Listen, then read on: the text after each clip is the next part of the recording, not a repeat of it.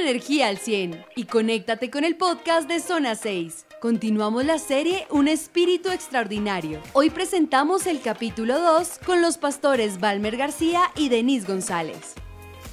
Esta es la segunda parte y en esta segunda parte vamos a tratar lo que es el carácter con los dones y los talentos. ¿Cuántos son buenos para algo? ¿No? ¿No son buenos para nada? ¿Qué, saben hacer? ¿Barrer? limpiar, ¿sí? Bueno. Bueno, un talento es una capacidad que tenemos de hacer o de ejercer alguna actividad. Es eh, algo que tenemos que se nos facilita, eh, algo que tú puedes hacer, que, que es una aptitud, es una inteligencia, es algo que puedes desarrollar. Eh, con facilidad. Por ejemplo, eh, las personas artistas que pintan, las personas creativas, pero no solamente en esa área, sino también hay áreas, por ejemplo, personas que saben hablar muy bien, que saben, se saben comunicar y se saben expresar muy bien. Hay también talentos de escritura. ¿A quienes les gusta escribir? A mí me gusta mucho escribir eh, y tengo, tengo una, escribo algo diferente a como escriben otras personas. Eh, si ustedes han visto en, el eh, fanpage de Código Vivo, ahí salen los blogs y ahí ustedes van a ver no solamente blogs de mi autoría, sino también de, mentores, líderes del ministerio que escriben muy lindo. Eh, también hay talentos en que tú puedes eh, hacer o ejercer una administración eh, en una empresa que puedes, que tienes ideas, que tienes soluciones, que puedes aplicar la creatividad en diferentes áreas y esos son los talentos que vienen de Dios. Dios nos dotó con herramientas para sacar adelante un proyecto. ¿Quiénes son diseñadores gráficos aquí? ¿Quiénes son abogados? Solo, ¿quiénes son médicos? ¿Quiénes saben de construcción? Que son constructores. Tú eres arquitecto, ¿cierto? Pero Dios nos hizo ser buenos para algo, nos dio los talentos para sacar adelante sus proyectos. Yo no sabía hasta cuando vine a Dios que soy bueno para el cine. No sabía que sabía hacer ropa hasta que empecé a ejercitar ese talento que Dios me había dado y empecé a hacer ropa, empecé a diseñar. Pero Dios nos da esa capacidad y nacemos con esa capacidad. Pero esos talentos hay que irlos desarrollando. ¿Cuántos están en la universidad? Por ejemplo, mi esposo descubrió que es bueno para cocinar porque yo lo puse a cocinar. Entonces descubrió que era bueno para cocinar y ahora nadie lo para. Ella me obligó con ese talento, entonces me tocó. Pero es cierto, es cierto, cocinar, le hago un arroz, le hago unos patacones, le hago papa chorreada, le hago sudado. Mi plato favorito para cocinar es el sudado. ¿Quién ha comido sudado? Uy, eso sí alza la mano todos, ¿no? Qué cosa. Pero Dios nos ayuda a desarrollarnos en nuestra vida diaria. Incluso las personas que no conocen de Dios, Dios les dio talentos. Se han visto gente que es buenísima para, para cosas que dice, wow, esta persona es dura para hacer esa, esa tarea específica. Porque están los talentos y están los dones. Los dones del Espíritu son habilidades especiales proporcionadas por el Espíritu Santo a los cristianos con el propósito de edificar el cuerpo de Cristo. ¿Quién tiene aquí dones? ¿Saben que todos los cristianos debemos tener el don de la sanidad? Porque el Señor Jesús dijo, vayan y echen fuera demonios y sanen enfermos. Dios no dijo, si usted tiene el don de sanidad, vaya, no es, todos vayan y sanen enfermos. Yo, el Señor me ha usado para sanar personas, incluso personas de cáncer, una cantidad de cosas. Son dones que da Dios para edificar la iglesia. Pero para hablar mejor de los dones, vamos a Primera de Corintios 12, por favor. Primera de Corintios 12, 8. Ahí está en las pantallas, si quieren acompañarme A uno el Espíritu le da la capacidad de dar consejos sabios. El otro mismo Espíritu le da un mensaje de conocimiento especial. A otro el mismo Espíritu le da gran fe y a alguien más ese, eh, perdón, de gran fe y a alguien más ese único Espíritu le da el don de sanidad. A uno le da el poder para hacer milagros y a otros la capacidad de profetizar. Aquí, ¿quién, quién profetiza? ¿Cuál es la profecía más segura? La palabra. Cuando tú declaras palabra sobre las personas, estás profetizando. A alguien más le da la capacidad de discernir si un mensaje es del Espíritu de Dios o de otro espíritu. Todavía a otro se le da la capacidad de hablar en idiomas desconocidos, mientras que a otro se le da la capacidad de interpretar lo que se está diciendo. Es el mismo y único Espíritu quien distribuye todos esos dones, solamente Él decide qué don, debe tener cada uno. El Espíritu Santo decidió qué don debes tener tú. Recuerdo en una consejería, vino una parejita y la esposa estaba desesperada porque el esposo estaba endemoniado. Entonces les dije, bueno, vamos a mi casa, yo lo recibo en mi casa, y en mi casa yo tengo o tenía en ese entonces una cama como así de bajita que uno no se puede meter debajo de la cama, es muy difícil. Entonces me dice ella, ore por mi esposo para que sea libre. Y empecé a orar por el esposo y resulta que de la que se le rebotaron los demonios fue a ella. Empezó a gritar ¡Ah! y se metió debajo de esa cama y empezó a hacer como una culebra. Y la verdad yo hasta ahora estaba empezando en las cosas de Dios y estaba empezando a moverse el Espíritu Santo en mi vida y yo lo que iba a hacer es que iba a traer una escoba y le iba a sacar debajo de la cama. Y hacía como una culebra y le dije, Espíritu Santo, ¿qué hago? Yo no sabía que tenía este don para echar fuera demonios. Espíritu Santo, ¿qué hago?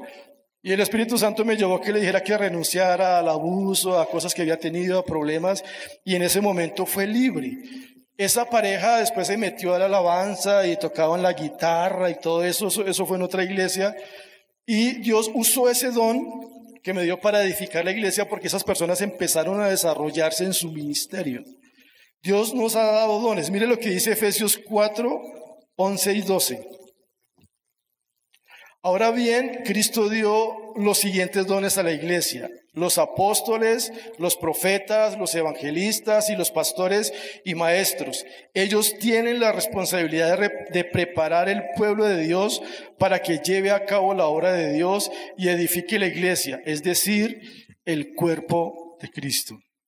Saben que hoy en día está muy de moda el criticar a los apóstoles, el criticar a los pastores, el criticar a estas personas que Dios está levantando, pero la responsabilidad de nosotros como pastores es sacar la obra de Dios adelante. Y Dios te ha dado a ti un don. Tú tienes un don de parte. Cuando tú recibes al Señor Jesús y viene el Espíritu Santo a morar en tu vida, Dios te da dones para que el ministerio, para que vida en acción, para que código vivo salga adelante el propósito de Dios que tiene con nosotros. Si tú tienes guardado ese don, Dios va a venir y te va a decir, ¿qué hiciste con tus dones? ¿Qué hiciste con el don de liberación? Al lado tuyo había personas oprimidas por Satanás. ¿Usaste el don de liberación? ¿Usaste el don de sanidad, de palabra de ciencia, de palabra de conocimiento? Palabra de ciencia viene una persona, no sé qué me está pasando, y el Señor nos da palabra de ciencia para que esa persona reciba instrucción. ¿Qué estamos haciendo con esos dones que Dios nos ha dado? ¿Los tenemos enterrados o los estamos poniendo al servicio de la iglesia, al servicio del cuerpo de Cristo? Los dones son eh, herramientas y los talentos también son herramientas que Dios nos da para poder ejercer su obra. Resulta que en los tiempos de Moisés, eh, Dios les mandó a construir el tabernáculo ese era un proyecto de Dios, el proyecto de Dios. Y para ese proyecto él necesitaba personas capacitadas, pero no solamente cualquier persona, sino personas especiales, específicas, que él escogió para darles esos talentos. Los invito a que vayamos a Éxodo 31, 2 al 6.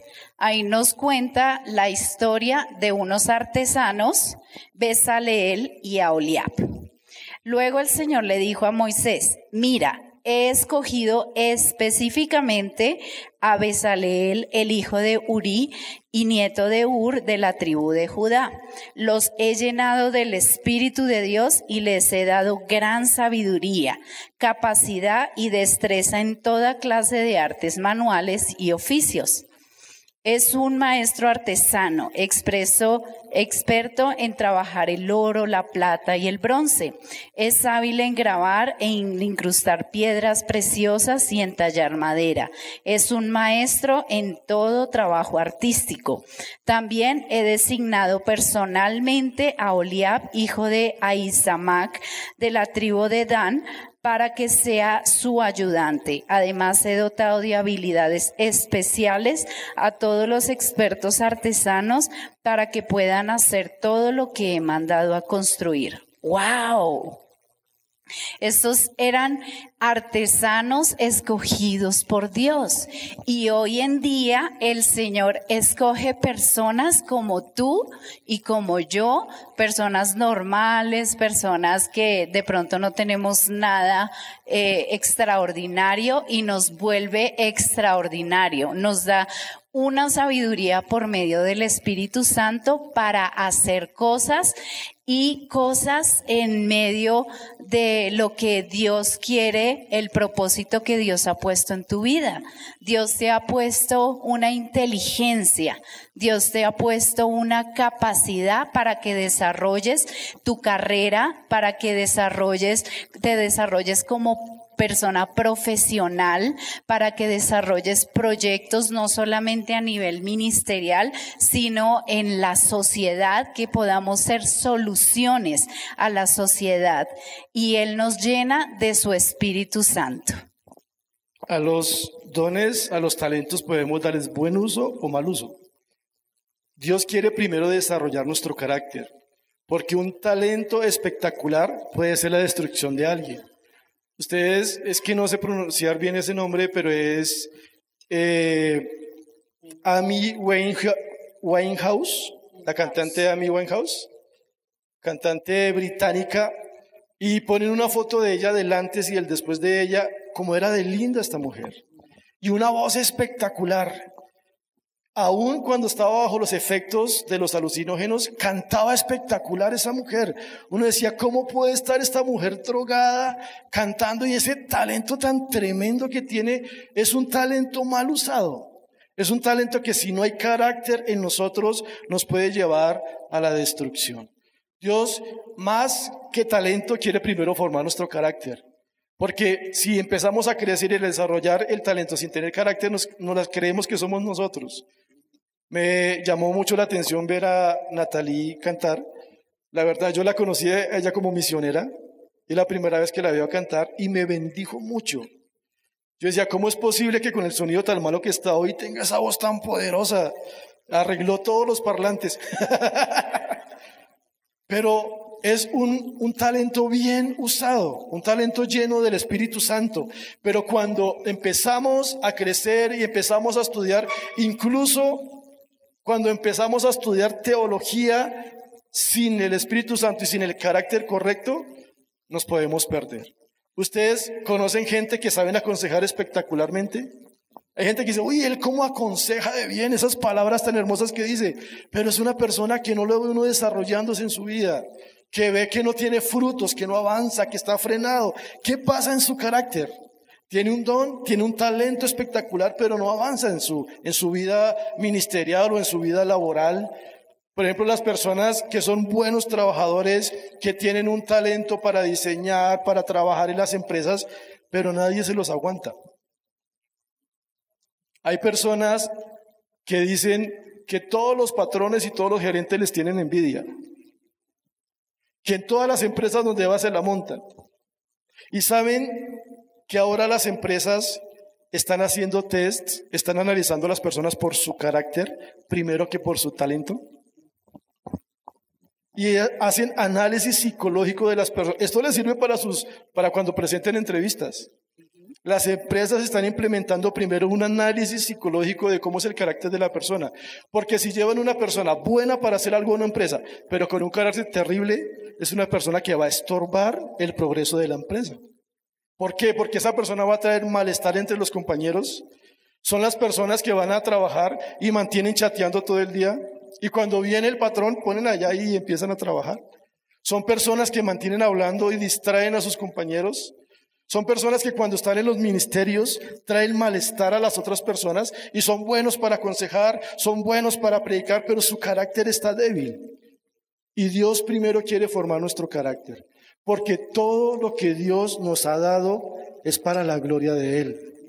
Porque lo que Dios nos ha dado dones, los talentos es para su gloria, no para nosotros creérnoslo.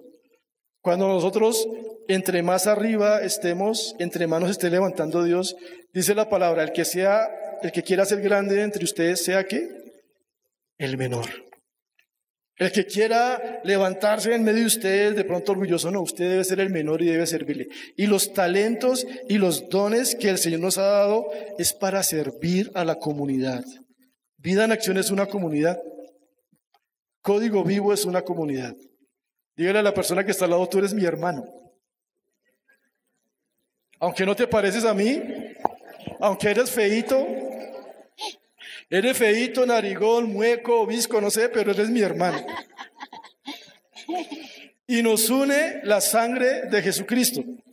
Y eso que Dios ha dado, eso que Dios ha puesto en mí, esos talentos, esos dones, es para servir a mis hermanos. ¿Recuerdan lo que pasó con Satanás? Satanás recibía las alabanzas para dárselas a Dios. Satanás Dios lo creó hermoso, dice la palabra que era hermoso, oh Lucero, hermoso, eras lindo, eras el máximo del máximo de todos los que fueron creados, Dios puso una hermosura en ti, pero llegó el momento en que se las creyó, en que empezó allá a sacar pecho y denme todas las alabanzas a mí. No, nosotros recibimos para darle al Señor. Señor, me diste un talento, Señor, me diste un don, es para tu gloria, para tu honra.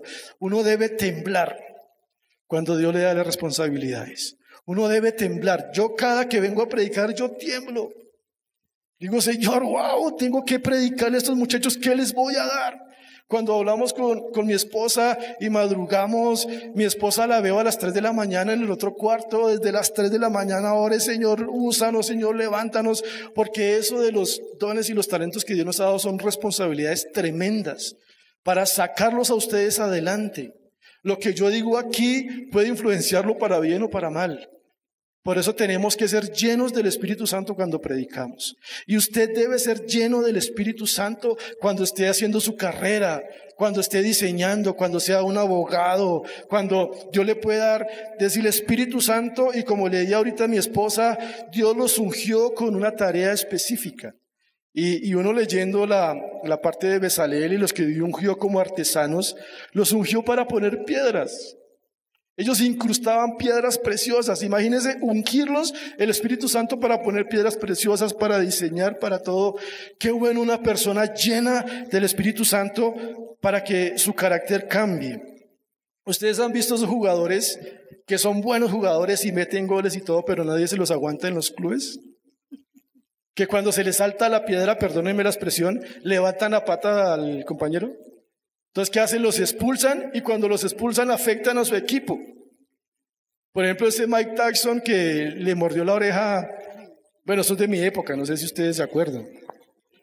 Le arrancó como la mitad de la oreja entonces perdió porque hizo eso y las personas con un mal carácter trae pérdidas a una empresa, trae pérdidas a un ministerio, trae pérdidas a un hogar porque no se ha formado su carácter. Dios quiere formar primero nuestro corazón para servirle con un corazón limpio, con un corazón que no sea orgulloso. Y aquí tenemos algunos ejemplos rápidamente. Bueno, extraordinario. ¿Qué es algo extraordinario? Algo que se sale de lo común. Algo chévere, dijeron por allá, bueno. Que es algo extraordinario. Hay personas ordinarias y hay personas extraordinarias. ¿Cómo sería un trabajador ordinario, un trabajador normal. Que llega a las 8 de la mañana, que se va a las 5 de la tarde, toma su hora de almuerzo, hace lo que le pide. Hoy estábamos leyendo lo que decía el Señor Jesús. No lo tengo aquí anotado, pero viene a mi memoria. Y le dicen, el Señor Jesús decía, cuando los obreros hacen lo que tienen que hacer, son obreros inútiles. Cuando hacemos lo que tenemos que hacer en la obra de Dios, cuando hacemos lo que tenemos que hacer en la casa, cuando hacemos lo que tenemos que hacer en la empresa, somos obreros inútiles. Y si no hacemos lo que debemos hacer, ¿en qué grado quedamos? Por eso nosotros como hijos de Dios tenemos que ser extraordinarios. Dios hizo a Daniel diez veces mejor en ciencias, en conocimiento, y no solo para el ministerio. Muchachos, abramos los ojos. Como iglesia tenemos que ser influencia afuera, porque aquí es fácil ser bueno, aquí es fácil ser cristiano, pero afuera tenemos que ser diez veces mejores. Ejemplo número uno, Timoteo. ¿Quién era Timoteo? ¿Discípulo de quién? De Pablo. Y mire lo que dice el apóstol Pablo de Timoteo en su parte ministerial. Dice, un joven en el que el apóstol Pablo deposita confianza por lo que vio en él. Además de ser fiel, tenía disciplina para aprender de su maestro. Filipenses 2.22. Pero ustedes conocen bien la entereza de carácter de Timoteo. Mire las referencias que da una persona como el apóstol Pablo. Una persona tan letrada, una persona tan capacitada como el apóstol Pablo dice, miren ustedes la interesa de carácter de Timoteo que ha servido conmigo en la obra del Evangelio como un hijo junto a su padre. Aquí ni siquiera le dice su talento. No dice él es bueno para predicar o él echa fuera demonios. Dice la interesa de su carácter. Está diciendo el apóstol, está diciendo Timoteo tiene un carácter templado, como decía mi esposa la vez pasada, es un roble. Otra persona, Daniel. ¿Recuerda cuando el rey le ofreció cosas a Daniel? Le dijo, bueno, leámoslo. Daniel 5:16. Esto es espectacular, mire lo extraordinario que era Daniel. Daniel 5:16 dice, me dicen que tú puedes dar interpretación y resolver problemas difíciles. Si eres capaz de leer estas palabras y explicarme el significado, te haré vestir con mantos púrpura. Aquí lo que le estaba diciendo, te voy a dar lo último de la moda. ¿Qué, qué ropa hay última de moda y fina? San Victorino, dijeron por allá. Armani, Sara. Dijo, lo voy a vestir con lo máximo. Lo mejor es que como en ese tiempo eran las túnicas, pues estaban las túnicas Sara, Armani y todo eso. Pero en este tiempo es, te voy a vestir con la mejor ropa, propias de la realeza, recibirás una cadena de oro. Mejor dicho, va a aparecer de la costa, perdónenme los, los costeñitos. Una cadena de oro en el cuello, serás el tercero en importancia en el reino. Y mire lo que le responde Daniel. Daniel le respondió al rey, su majestad, mire tan educado. Él no llegó ante el rey hablando ñero. Uy, parce, uy, tan bacano. No, él sabía a quién se estaba dirigiendo. Su majestad, guarde sus regalos. ¡Wow! Le estaba ofreciendo de todo este rey y le dice, su majestad guarde sus regalos o déselos a una persona ordinaria. En mis palabras, permítame parafrasear. Igual le diré el significado de lo que está escrito en la pared. Daniel era una persona que tenía un carácter templado y no se dejaba sobornar tan fácil. A veces el enemigo viene a ofrecer, mire, si usted haga esto, le ofrezco esto, haga medio trampita en el examen y le doy esta carrera. Daniel tenía un carácter templado y él no se dejaba sobornar. Otro, José. Génesis 39, 8. Pero José se negó, mire, le contestó, Aquí, ¿qué había pasado con José? ¿Recuerdan?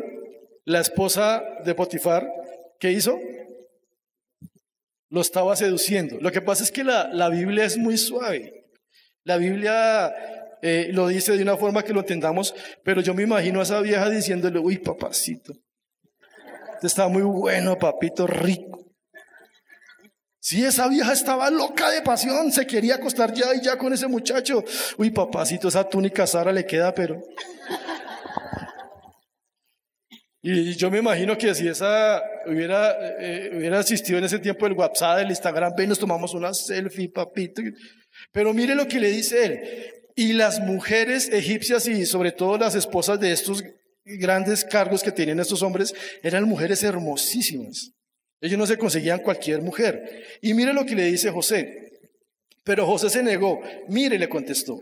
Mi amo confía en mí y me puso a cargo de todo lo que hay en su casa. Mi amo confió en mí y me confió todo este reino. Nadie aquí tiene más autoridad que yo. Él no me ha negado nada, con excepción de usted. Uy, qué sabio, ¿no? Mi amo no me ha negado nada, solo que no la toque a usted porque es su esposa. ¿Cómo podría yo cometer semejante maldad? Sería un gran pecado contra Dios. Miren el carácter tan templado de José. Eh, yo me imagino que esta vieja hizo todas las tramullas para sacar a todo el mundo para que nadie se diera cuenta. Yo me imagino que estaban solos y si se hubieran acostado nadie se había dado cuenta. Pero él dijo, primero no voy a defraudar a mi patrón, porque aquí en este lugar me dieron una oportunidad de trabajo. En este lugar me soltaron todo para poder trabajar. No puedo tocar a usted porque es la esposa de mi patrón. Y segundo, ¿cómo voy a hacer eso delante de los ojos de Dios? Una persona con carácter, una persona que cuando está solo en las noches frente a su computador es una persona de carácter, una persona que cuando vienen sus amigos a decirle, no, vamos, eso no vaya a la iglesia, vamos y nos damos una canita de aire, es con carácter. ¿Yo cómo voy a hacer eso contra mi Dios? Caminen, nos tomamos dos cervezas, eso, eso no es pecado tomarse dos cervezas, vamos. Pero dice, no, yo no voy a ofender a mi Dios. Yo no quiero ser de mal testimonio. Dios me está usando. Yo soy un sacerdote de Dios. Soy una persona escogida por Dios para cosas poderosas. José sabía el llamado tan poderoso que tenía de parte de Dios. Y si José hubiera accedido a esta mujer, hubiera caído, no hubiera llegado allá donde Dios lo llevó. Dios, van a venir momentos en que va a ser probado nuestro carácter. ¿Y qué vamos a decidir nosotros? ¿Vamos a hacer llegar al propósito de Dios o vamos a hacer trofeos de Satanás? ¿Saben que cuando tú caes y accedes a lo que el enemigo te ofrece, tú eres trofeo de Satanás? Pero Dios quiere levantarte con victoria. Y Dios quiere, todos nosotros nacimos con propósito de llegar a niveles altos de parte del Señor. Pero antes de tu talento, antes de tu don, Dios quiere tu corazón. Sobre toda cosa guardada que guarda tu corazón porque de él mana la vida. De tu carácter depende el fin que quieras darle a tus dones y a tus talentos. Les repito, de tu carácter depende el fin que quieras darle a tus dones y a tus talentos. Vamos a ver dos ejemplos, el rey Saúl y el rey David. El rey Saúl lo encontramos en Primera de Samuel 13, 10 al 13. Dice así, Primera de Samuel 13, 10 al 13. Precisamente cuando Saúl terminaba de sacrificar la ofrenda quemada, llegó Samuel. Saúl salió a recibirlo, pero Samuel preguntó, ¿qué has hecho? Saúl le contestó, vi que mis hombres me abandonaban y que tú no llegabas cuando prometiste que los filisteos ya estaban, ya están en Migmas, listos para la batalla. Así que dije, los filisteos están listos para marchar contra nosotros en Gilgal y yo ni siquiera he pedido ayuda al Señor, de manera que me vi obligado a ofrecer yo mismo la ofrenda quemada antes de que tú llegaras. ¡Qué tontería! exclamó Samuel. No obedeciste al mandato que te dio el Señor tu Dios. Si lo hubieras obedecido, el Señor habría establecido tu reinado sobre Israel para siempre. Pero ahora tu reino tiene que terminar porque el Señor ha buscado a un hombre conforme a su propio corazón. El Señor ya lo ha nombrado para ser líder de su pueblo porque tú no obedeciste el mandato del Señor. Saúl se convirtió en una persona llena de miedos. y conforme a sus miedos, él actuaba. Él le tenía miedo al que dirán. Él le tenía miedo a que las personas lo abandonaran, a que las personas no estuvieran al lado de él, a que las personas no lo miraran y no reconocieran sus dones y sus talentos. Y por eso Dios lo desechó como rey y su reinado duró muy poco. Él fue impaciente, él quería las cosas ya, quería que todo sucediera ya porque era inseguro, tenía un carácter inseguro, tenía un carácter que, que no estaba sólido y que pensaba que él por sus propias fuerzas podía lograr lo que él podía lograr. También era una persona envidiosa, celosa. Luego cuando el Señor subió, a David como rey empezó a hacerle la vida imposible. Cuando él vio que David era el líder que Dios había escogido, y, que le iba a quitar el puesto, empezó a perseguirlo, empezó a hacerle la vida imposible, empezó ya incluso a planear cómo matarlo, porque era una persona que tenía un carácter débil. También ponía su bienestar por encima de la voluntad de Dios. Él quería su comodidad. Él quería que, que, las personas lo complacieran, que lo reconocieran, que reconocieran que él era el rey. Él quería imponer la autoridad cuando la autoridad la pone Dios. Dios hace ver que tú tienes autoridad, porque Dios otorga la autoridad. Pero Saúl quería imponer la autoridad por medio de sus dones, de sus talentos, o de lo que hacía, o de complacer al pueblo, o, de poder eh, congraciarse con las personas que estaban a su alrededor. Y no era paciente y no obedeció la voz de Dios. Por eso el Señor le acortó su reinado. Ahora veamos el ejemplo de David. David era una persona que vivía para Dios, que le daba la gloria a Dios, que reconocía que Dios era quien daba, le daba el poder y la autoridad para gobernar. Los invito a Primera de Crónicas 17, 7 al 8, que dice, ahora ve y dile a mi siervo David, esto ha declarado el Señor de los ejércitos celestiales. Te saqué de cuidar ovejas en los pastos y te elegí para que fueras el líder de mi pueblo Israel. He estado contigo donde quieras que has ido y destruí a todos tus enemigos frente a tus propios ojos. Ahora haré que tu nombre sea famoso como el de los grandes que han vivido en la tierra. Wow. David fue una persona leal a pesar de que su jefe, que era el rey Saúl en ese entonces, lo quería matar y quería el mal para él. Sin embargo, David fue leal y David era temeroso de Dios, obedecía las instrucciones de Dios y él tuvo la oportunidad de matar a Saúl lo tuvo ahí de papayazo para matarlo. Incluso sus compañeros le decían, ya, este es el momento, ya puede ir a matarlo. Y él dice, no, yo no voy a tocar al ungido de Jehová, no voy a tocar a la persona que Dios puso como rey y voy a someterme y voy a respetar las autoridades que Dios puso para gobernar. David era un adorador. Nuestra vida debe adorar a Dios. Nuestro carácter debe estar diseñado junto con nuestros dones y talentos para adorar al Señor, para rendirle culto a Él.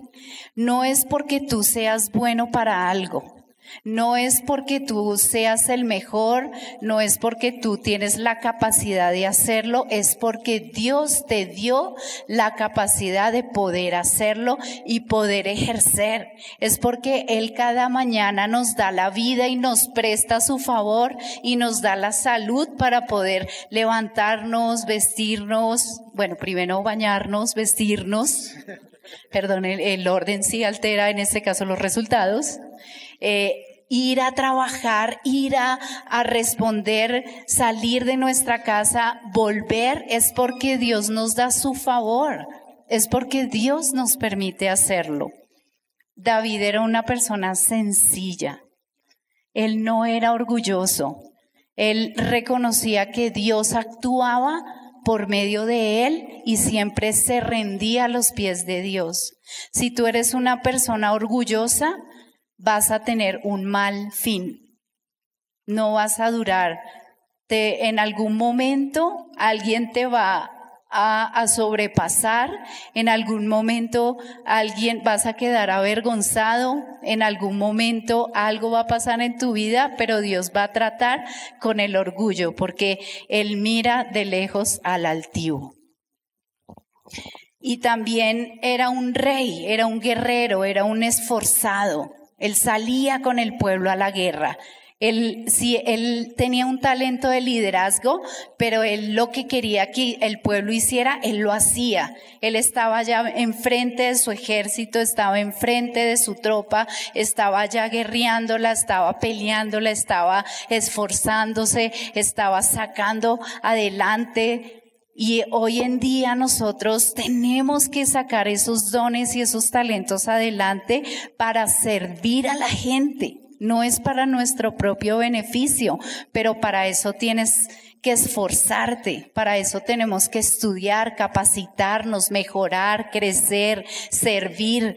Cuando yo vine al Señor, eh, yo creía que yo no tenía dones ni talentos, ni era buena para nada. Siempre creí que mis amigas eran mejores, ay, pero mis amigas sí saben pintar, mis amigas sí saben hablar, mis amigas todo lo mejor, pero yo no veía nada en mí.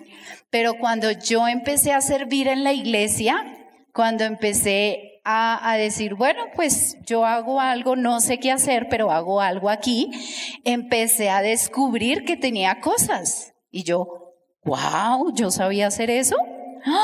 Yo sabía dar un consejo, yo sabía eh, dar ánimo a una persona, yo sabía hacer cosas y, y ahí en el servicio es donde tú te das cuenta para lo que eres bueno. Estamos viviendo en una sociedad enamorada de los talentos. Estamos viviendo en una sociedad enamorada de las plataformas. Hay gente que sus sueños están en una plataforma. Hay gente enamorada de los talentos, por eso nuestros referentes, los héroes de hoy en día son personas que no tienen carácter. Uno ve los héroes que siguen, los jóvenes, y uno los ve gritando allá, ¡ay, ese como canta y ese! Y son personas que no tienen moral. Estamos viviendo en una sociedad enamorada de los talentos, pero personas sin carácter personas en plataformas sin carácter, personas demostrando su talento sin carácter, muchas veces sin ilusión. Pero Dios quiere primero que conozcamos a Jesucristo. La única forma de moldear nuestro carácter, la única forma de sacar al propósito de Dios en nuestras vidas es conociendo a Jesucristo. No hay otra forma. Si tú quieres ser una persona ordinaria, afuera hay gente tan ordinaria que lo único que tiene es plata. Hay gente tan ordinaria que lo único que tiene es fama. Pero lo que nos hace extraordinarios a nosotros es que Jesucristo murió en la cruz del Calvario. Es que Jesucristo nos dio vida, que Jesucristo trae restauración, trae renovación a nuestras vidas. Dice Colosenses 3:23, trabajen de buena gana en todo lo que hagan Aquí no dice trabajen de buena gana en la iglesia. Trabajen de buena gana en todo lo que hagan como si fuera para el Señor y no para la gente. Yo cuando estoy aquí en la plataforma, Le digo, Señor, que yo quiero ser un altar levantado para ti, Señor. Yo quiero ser un altar encendido para ti. Proverbios 16:32 dice, mejor es el que tarda en airarse que el fuerte. ¿A cuántos aquí se les salta la piedra de vez en cuando? Y tan los demás, ¿no? ¿Qué cosa? Dice, mejor es el que se tarda en airarse, o sea que le sacan y le sacan la rabia a uno y le saca, pero uno como que se controla. Y el que se enseñorea de su espíritu, que el que toma una ciudad. Si usted domina su espíritu, es más valiente que Simón Bolívar. Si usted domina su espíritu, es más valiente que cualquier guerrero. Porque es más fácil entrar con guerreros y conquistar una ciudad que dominar el propio espíritu. Dominar su vida, su carne, su carácter. Efesios 4:13 dice, ese proceso continuará hasta que todos alcancemos tan unidad en nuestra fe y conocimiento del Hijo de Dios que seamos maduros en el Señor, es decir, hasta que lleguemos a la plena y completa medida de Cristo. ¿Saben quién es nuestro estándar? Nuestro estándar no es el pastor. Nuestro estándar no es nuestro líder. Nuestro estándar es Jesucristo. ¿Y qué estándar tan alto? ¿Alguno aquí puede decir, yo ya estoy en la medida del varón perfecto de Jesucristo? Eso cuando nos vayamos al cielo. Pero tenemos que buscar todos los días tratar de tener esa medida. Señor, yo antes era así de conocerte, ahora te conozco, moldea mi carácter, moldea mi genio, moldea mi falta de fe, mis temores, mis miedos, mis luchas, Señor. Cuando te conozco a ti, cuando venimos a ti, soy una nueva persona. Lo que necesita esta sociedad es tener un encuentro con Jesucristo. No necesitamos solamente pastores con tremendos talentos, músicos con tremendos talentos, líderes con tremendos talentos. Necesitamos un encuentro real con Jesucristo. Porque Él es el que pone nuestros talentos y nuestros dones a funcionar para su gloria. Esperamos que hayas disfrutado esta enseñanza. Suscríbete a nuestro podcast en tu plataforma preferida y síguenos en nuestras redes sociales, arroba Código Vivo CC. Para más información sobre nuestro ministerio, visita www.códigovivo.org.